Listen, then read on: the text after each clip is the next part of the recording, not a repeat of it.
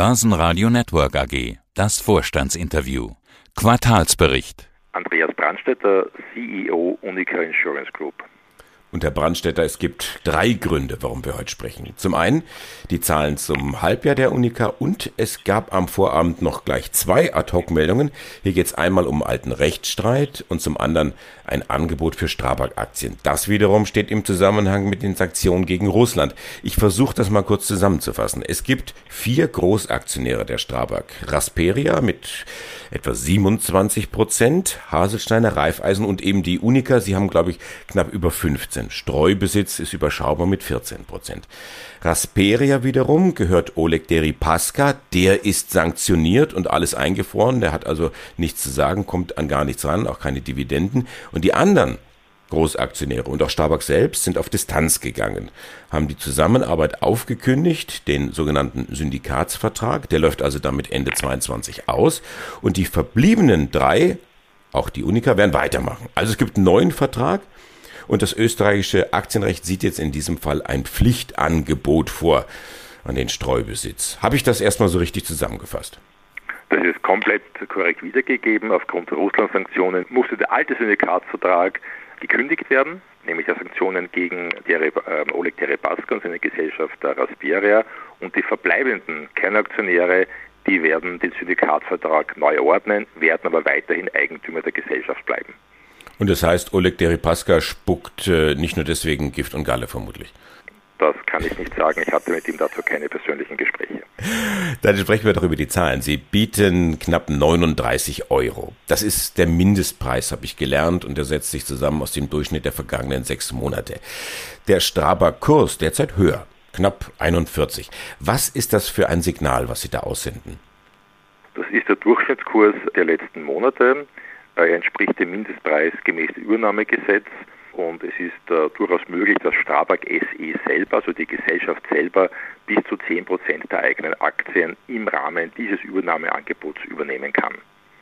Aber wenn jetzt Sie knapp 39 bieten, an der Börse kriege ich 41. Warum sollte jetzt jemand die Aktie Ihnen anbieten? Ich interpretiere das so, dass Sie gar nicht rechnen, vielleicht auch gar nicht wollen, dass Ihnen Aktien angeboten werden der aktuelle hohe Börsekurs ist ja nur tatsächlich eine Momentaufnahme. Der Kurs hat sich ja im Laufe der letzten äh, Monate erst dorthin äh, entwickelt. Er war doch schon mal deutlich tiefer im Laufe der letzten Monate und auch Jahre. Also wir denken, dass dieser aktuelle Preis, der angeboten wird, ein fairer ist und ein faires Angebot an den Streubesitz. Ähm, was passiert denn eigentlich, wenn Ihnen Aktien angeboten werden? Wer bekommt die? Das sind ja mit Strabag dann doch wieder vier, die sagen, wir wollen mehr oder weniger ernsthaft und äh, wird das dann eins zu eins zu gleichen Teilen zugeteilt? Das wird entsprechend noch besprochen werden, aber äh, wie gesagt, das Einzige, was feststeht, ist, dass die Strabag selber die Gesellschaft bis zu 10 Prozent der eigenen Aktien mit übernehmen kann. Sie hatten angeführt, der Streubesitz an sich mit 14 Prozent ist ja überschaubar. Ja, sehr ungewöhnlich, sagte ich eingangs, gleich zwei Ad-Hoc-Meldungen an einem Abend. Auch bei der zweiten muss man ein Stück weit ausholen und zeitlich sehr weit zurückgehen. Es geht um die Insolvenz der Infinus AG. Das war einer der größten Finanzskandale seinerzeit in Deutschland. 40.000 Anleger sind da offensichtlich betrogen worden. Es geht um über 300 Millionen Euro. Die Beschuldigten, das ist eigentlich mehr oder weniger abgehakt, wurden 2018 zu Haftstrafen in Deutschland verurteilt. Und auch die Unica wurde im Nachgang verklagt als Rechtsnachfolger der früheren Finance Live. Die hatten sie 2016 übernommen. Also von daher sehr großer Zeitraum. Der Vorwurf, die Finance Live habe über Prämien für Lebensversicherung die Bilanz geschönt. Also eine Art Eigenblut-Doping, hatten die Kollegen damals geschrieben. Sie, also die Unica, hat die Vorwürfe stets als unbegründet abgewiesen. Gestern haben sie dann doch per ad hoc eben mitgeteilt, dass es eine neue diesmal Einzelklage aus Deutschland gibt. Warum jetzt diese Ad-Hoc-Mitteilung? Was ist das Neue? Es ist gar kein neuer Sachverhalt. Wir sind nur aufgrund der aktuellen Rechtslage verpflichtet, darüber den Kapitalmarkt zu informieren. Wie Sie angesprochen hatten, geht es um eine Kooperation zwischen der deutschen Ifinus-Gruppe und der heute nicht mehr existierenden Finance Life Lebensversicherungsgesellschaft im Zeitraum von, wenn ich mich richtig erinnere, 2004 bis 2011. Der Vorstand von Unica hat 2011 dann beschlossen, äh, im Zuge eines grundlegenden Strategiewechsels und einem Fokus auf die beiden Kernmärkte Österreich sowie Zentral- und Osteuropa sich komplett aus Deutschland zurückzuziehen und im Zuge dessen wurde ja auch damals, also 2011, das gesamte Neugeschäft dieser nicht mehr in Deutschland und somit auch mit der Infineos-Gruppe eingestellt. Ähm, was dann passiert ist, und das ist bereits zwei Jahre her, also auch das ist nichts Neues, ist, dass einzelne Rechtsanwälte in einem Anspruchsschreiben die Vertretung von vermeintlich geschädigten deutschen Anlegern, wie sie richtig gemeint hatten, angezeigt haben, die selber in Geschäftsbeziehungen mit der deutschen Infineos-Gruppe standen. Das ist der Sachverhalt. Alle gegenüber uns behaupteten Ansprüche sind nach Einschätzung der Rechts- und der Sachlage, so wie sie kennen, komplett unberechtigt. Ich bitte nur um Verständnis, es ist ein laufendes Verfahren und ich kann deswegen in dieser Sache selber zur Wahrung unserer eigenen rechtlichen Interessen keine weitergehenden Informationen veröffentlichen. Aber vielleicht zum Verfahren an sich. Sie sagten, Sie sind dazu verpflichtet. Müssen Sie jedes Mal, wenn Ihnen eine Klage ins Haus flattert, äh, per ad hoc mitteilen? Ich meine, Klagen gehört ja mittlerweile zum guten Ton. Äh, Lehrer werden von Eltern verklagt, weil der Sohn eine schlechte Note bekommen hat. Also, der Hintergrund ist, dass wir zu diesem Verfahren bereits, ich denke, es war letztes Jahr oder im Laufe der letzten Monate jedenfalls, äh, eine ad hoc publiziert hatten und unsere Rechtsgelehrten haben uns eindringlich ersucht, das in diesem Fall auch zu tun. Und dem kommen wir selbstverständlich nach. Aber die haben jetzt nicht gesagt, die Rechtsgelehrten, Herr Brandstätter, stellen Sie einen Betrag X zurück für diesen Fall, da kommt noch mehr, oder wie? Nein, wir haben, nein, das haben wir nicht getan. Ich bitte, wie gesagt, um Verständnis, dass ich dazu derzeit keine weiteren Aussagen tätigen kann, weil es wirklich ein laufendes Verfahren ist. Dann jetzt das Thema, wozu Sie Aussagen erteilen können und dürfen. Sprechen wir über die Zahlen zum Halbjahr. Das ist ja nicht immer nur bei Versicherungen eine Frage nach Großschäden, sondern in Ihrem Fall auch die Frage nach Russland. Was ist da los? Abschreibung auf Anleihen. Die hatten Sie bereits kommuniziert vor einigen Wochen. 127 Millionen. Wie hat sich denn die Schadenseite, gerade die Großschadenseite entwickelt, Herr Bornstetter? Schwierig die letzten sechs Monate waren für uns schadensmäßig ein äh, sehr belastendes Jahr. Äh, wir hatten Großschäden in der Relation von ungefähr 130 Millionen Euro netto in unseren 18 Ländern. Das ist doch über dem langjährigen Schnitt und äh, davon insbesondere sehr viele in Österreich, unserer größten Tochtergesellschaft. Und das drückt natürlich auf die Schadenquote selber.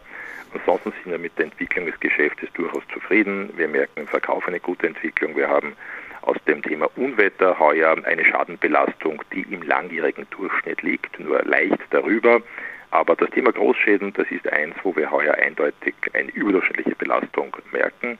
Und zum Thema Unwetter, das Jahr ist noch nicht vorbei, also auch da könnte durchaus noch etwas kommen im Laufe der nächsten Wochen mehr Schäden. Ähm, Sie können das sicherlich noch genauer sagen. Die Summe, die kann man dann nachlesen, aber sind das jetzt mehr Einzelschäden oder merken Sie da schon irgendwo die höheren Preise, die Inflation, weil die Beseitigung teurer geworden ist? Dazu gibt es drei Argumente zu erwähnen. Das erste ist, Sie merken bei den Großschäden eine höhere Frequenz und auch eine Erhöhung der sogenannten der, der Durchschnittsschadensbelastung, also der finanziellen äh, Seite, die uns trifft. Das ist das eine. Bei Naturkatastrophen ist der Impact im ersten Halbjahr etwa 45 Millionen Euro. Das ist jetzt nicht äh, dramatisch, liegt ungefähr 20 äh, Millionen über dem 10-Jahres-Durchschnitt. Und hier merken wir, Sie auch die letzten Entwicklungen der letzten Tage, gerade auch im Süden Österreichs, eindeutig eine stärkere regionale Fokussierung und eine eindeutigere Heftigkeit. Das heißt, wir haben sehr viele Schäden da, die in sehr kurzer Zeit in sehr lokal beschränkten, geografisch beschränkten Gebieten auftreten. Und das ist ein Phänomen, das uns seit einigen Jahren bereits bekannt ist.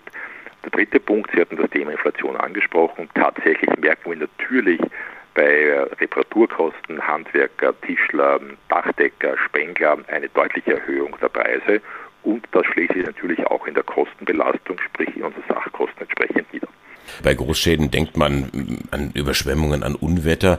Äh, Gibt es eigentlich auf der anderen Seite auch versicherte Schäden gegen Trockenheit? Im Bereich von Ernteausfall sind wir nicht tätig, dafür gibt es Spezialunternehmen, das trifft uns nicht. Könnte das ein Thema sein, was aufkommt, wenn man sieht, bei uns der, der Rhein hat kaum Wasser mehr. Ich kann mir vorstellen, bei der, bei der Donau sieht es äh, ähnlich aus, dass da äh, mehr Anfragen auf Sie zukommen? Also ein Thema, das uns sehr massiv beschäftigt, äh, wie Sie richtig jetzt anführen, ist, im Zuge des Klimawandels werden Bedrohungsszenarien auf uns zukommen, ob es Trockenheit ist, ob es andere Themen sind, ob es der Schutz von alternativen Energiequellen ist, Windräder müssen gebaut werden, Solarpanels müssen errichtet werden, es müssen möglicherweise viel mehr oder sicher viel Wasserkraftwerke gebaut werden. Also all das braucht natürlich einen Versicherungsschutz, genauso by the way wie zum Beispiel Cyberrisken, ein Thema, das massiv unterschätzt wird. Und überall dort ist man gerade dabei, das richtige Pricing wirklich auf Basis der technologischen Entwicklungen, die natürlich rasch voranschreiten, im korrekten, seriösen Ausmaß festzustellen. Also ja, das, was wir gerade auf der Seite des Klimawandels merken, ist natürlich auch für die Versicherungswirtschaft in einer gewissen Art und Weise ein Lerneffekt. Ich würde so sagen, es gibt wohl kaum eine Industrie, die so stark vom Klimawandel betroffen ist, selber wie Versicherungen.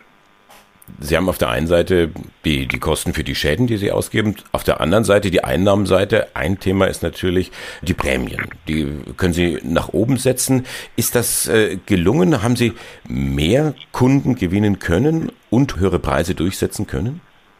Der Antwort darf ich teilen. Mehr Kunden gewonnen, ja. Wir sind in diesem ersten Halbjahr um 3,8 Prozent über unsere gesamten Länder in Zentral- und Osteuropa und Österreich gewachsen. Das ist durchaus erfreulich.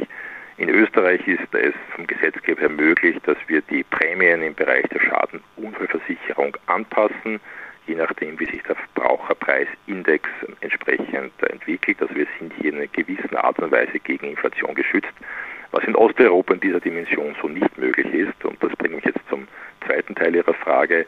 Preise durchzusetzen ist derzeit sehr schwierig. Die Märkte sind weich. Es gibt da und dort Mitbewerber, die die aktuelle Lage ausnutzen, um hier entsprechend günstigere Produkte anzubieten.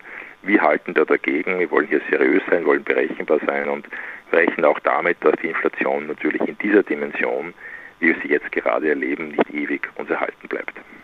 In Summe ist die Schadenkostenquote gestiegen. Das sehen die Versicherer nicht gerne. Es bleibt weniger Gewinn übrig. Wo liegen Sie jetzt? Wir liegen bei 95 Prozent. Das ist eine Verschlechterung gegenüber dem Vorjahr von etwa zwei Prozentpunkten. Unsere mittelfristige Strategie sieht uns bei 94 Prozent. Das ist sozusagen der Wert, bei dem wir uns einpendeln werden. Und der Sommer ist bei uns immer sehr stark belastet aufgrund der bereits besprochenen mhm. Katastrophen. Also bei aller gebotenen Vorsicht und natürlich jetzt hoffen, dass keine weiteren Naturkatastrophen im Laufe der verbleibenden vier Monate kommen. Ich denke, dass sich diese 95 Prozent doch bis zum Jahresende wieder entsprechend hinunter bewegen werden. Mhm. Eine weitere Einnahmequelle immer das Finanzergebnis, Abschreibungen Russland und RBI, das ist die eine Seite, aber die Beteiligung 15 Prozent an Strabag, das ist die Plusseite. Was bleibt denn jetzt unterm Strich auf der Finanzseite? Es bleibt ein Nettoergebnis aus Kapitalanlagen von 211 Millionen Euro. Darin sind inkludiert Abschreibungen von 28 Millionen bereits an der RBI, wie Sie angesprochen hatten, sowie Abschreibungen auf die erwähnten russischen Bonds von 127 Millionen Euro. Das heißt, dass an sich das Kapitalanlageergebnis äh, ein sehr erfreuliches gewesen wäre, wenn wir nicht diese Belastungen zu verdauen gehabt hätten. Aber insgesamt sind wir mit dieser Performance durchaus auch zufrieden. Und wenn wir unter das Ganze einen Strich machen, in Summe ist ein Vorsteuergewinn hängen geblieben von 169 Millionen. Das ist ein Rückgang von 20 Prozent etwa. Unterm Strich 151 Millionen, Rückgang von 11 Prozent. Sind Sie trotz des Rückgangs mit dem ersten Halbjahr zufrieden?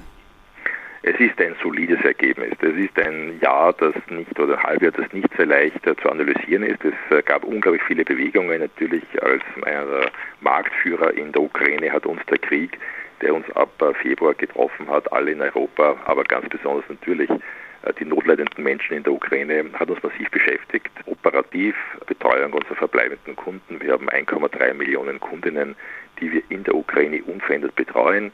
Das war ein Thema. Und dann natürlich die Verwerfungen auf den Kapitalmärkten bis zu diesen nun entsprechend auch bereits diskutierten Abschreibungen.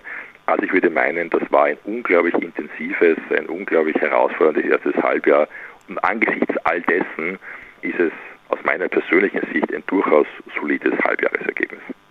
Es ist ja lange, die Versicherer leiden unter den niedrigen Zinsen, gerade im Bereich Lebensversicherung.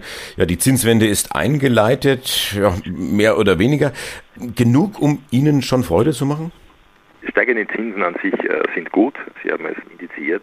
Äh, wir merken eine, eine wieder leicht gestiegene Nachfrage bei unseren Produkten im Bereich der Lebensversicherung, vor allem die fondgebundene Versicherung freut sich eines derzeit regen Zuspruches.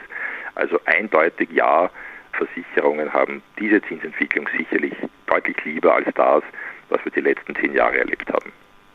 Schauen wir noch nach vorne. Wie lautet die Prognose? Ein solides Kerngeschäft, das wagen wir zu behaupten, trotz, trotz der entsprechenden Belastungen im Bereich Naturkatastrophen denken wir, dass das Jahr 2022 unseren Kurs, das Kerngeschäft unter Unica 3.0, unserem Strategieprogramm zu verbessern, dass dieser Kurs der richtige ist.